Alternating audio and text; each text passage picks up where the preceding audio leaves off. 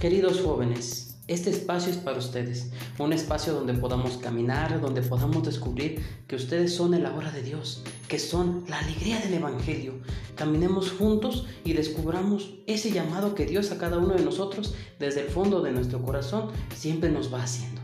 Descubre, camina y anímate con una sonrisa porque Dios está contigo y quiere verte feliz. Influye en la vida de los demás haciendo de tu vida una muestra del amor de Dios. Ánimo.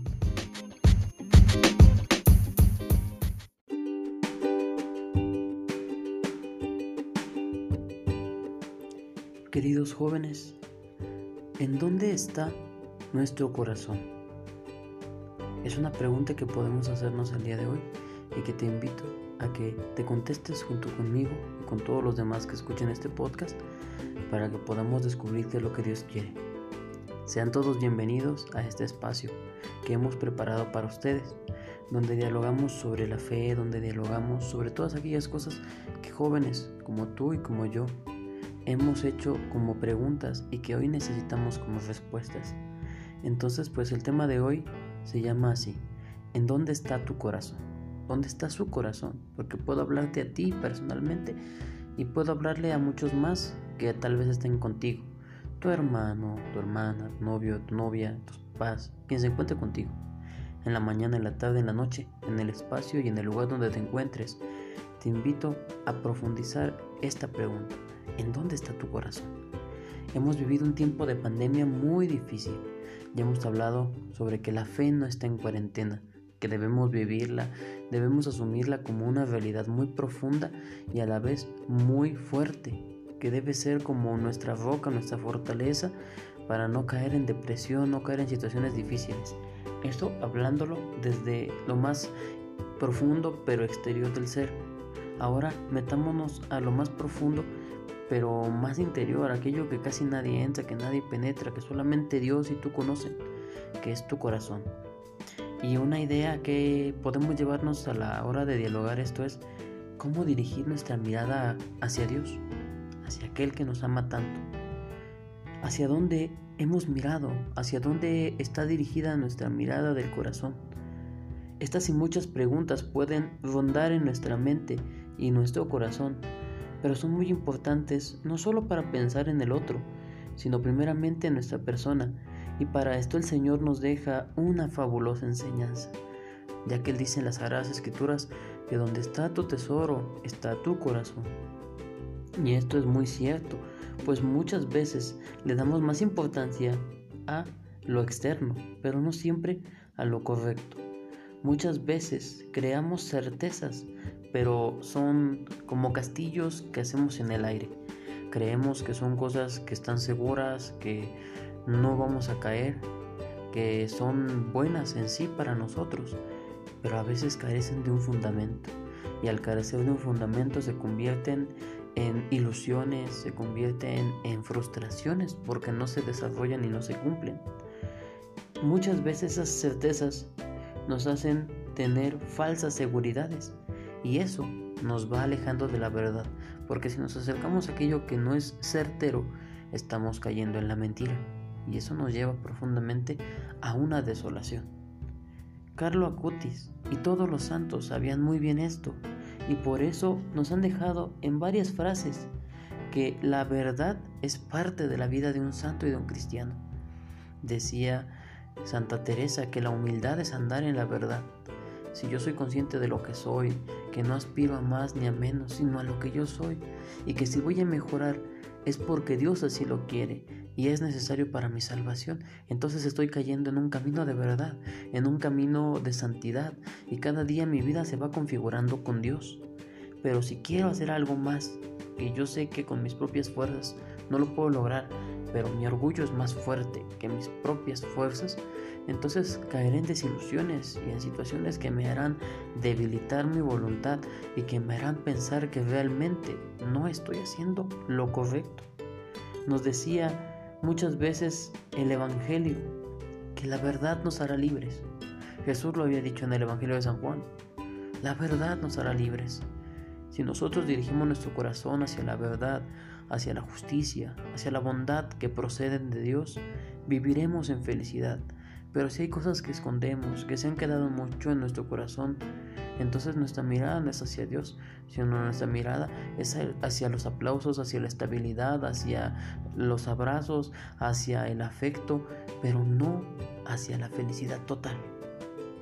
Preguntémonos entonces, al hacer eco de esta palabra que hemos escuchado, podemos darnos cuenta de que cuando somos el centro de nuestra propia atención, es decir, hemos caído en un egoísmo desordenado, nos consideramos que todo lo que existe nos debe hacer un favor a nosotros, hemos caído entonces en una egolatría, en un culto a ti mismo.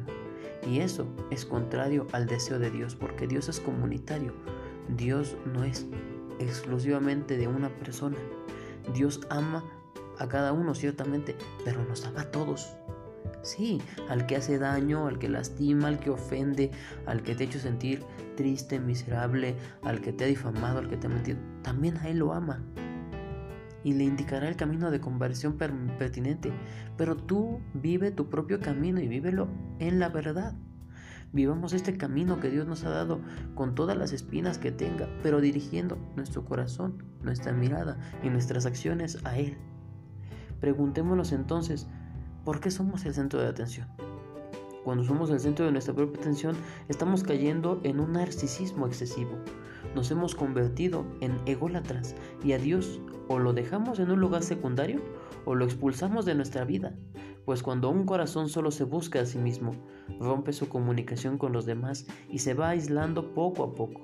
En cambio, aquel que mira a Dios pone su vida en acto se mueve hacia aquel que lo ha mirado con amor y su vida se planifica porque ha descubierto un sentido fundamental, sobre todo en el aspecto de ser amados.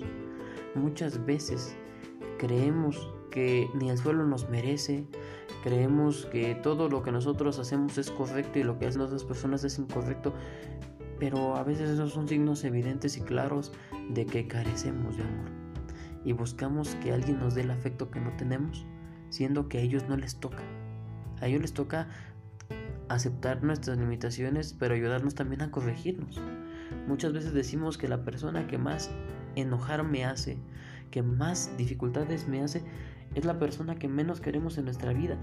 Pero si pensamos conforme a la lógica de Dios, tal vez esa persona que está ahí haciéndonos difícil la vida es el ángel que Dios ha puesto para fortificar tu voluntad y para doblegar tus orgullos.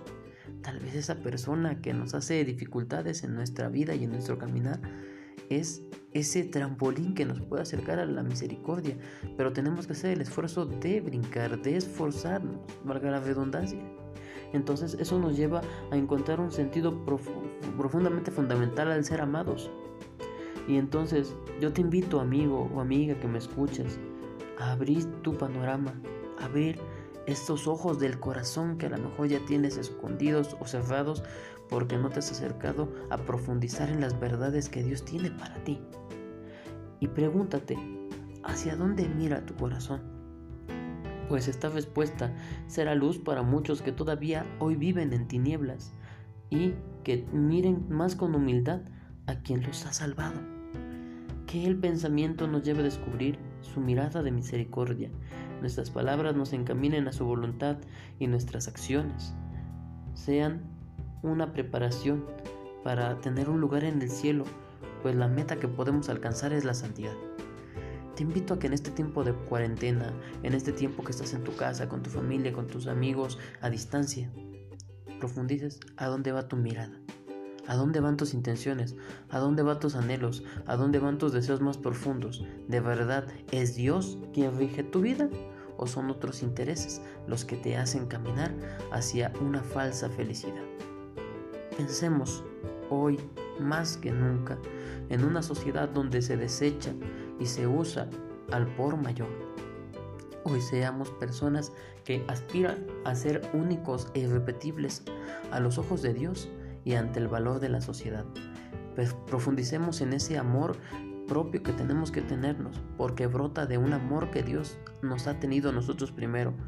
Y si nosotros pedimos que nuestra mirada sea hacia nosotros, ahora pregúntate, ¿y Dios qué lugar ocupa en tu vida? ¿Ocupa el centro o lo ocupas tú que me estás escuchando? O lo ocupo yo que te estoy hablando. O lo ocupa cualquier persona que esté a tu lado. Te invito a eso, a profundizar en este aspecto.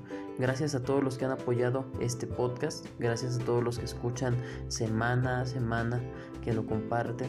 Gracias porque ha habido personas que lo han compartido en el viejo continente. Saludos a la gente de Singapur, Alemania, a la gente aquí en Latinoamérica de Colombia, algunos españoles, gente de Estados Unidos, de México, que apoyan este proyecto de evangelización.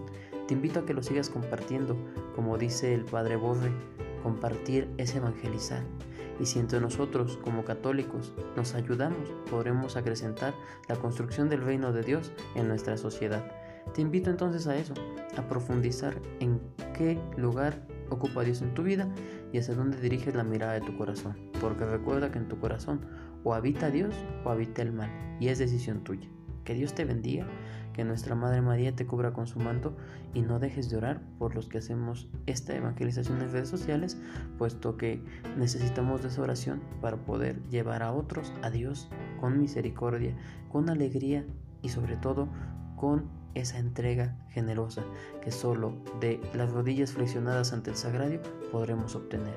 Dios les bendiga, échenle ganas y sigamos adelante. Sé feliz porque Dios es feliz contigo.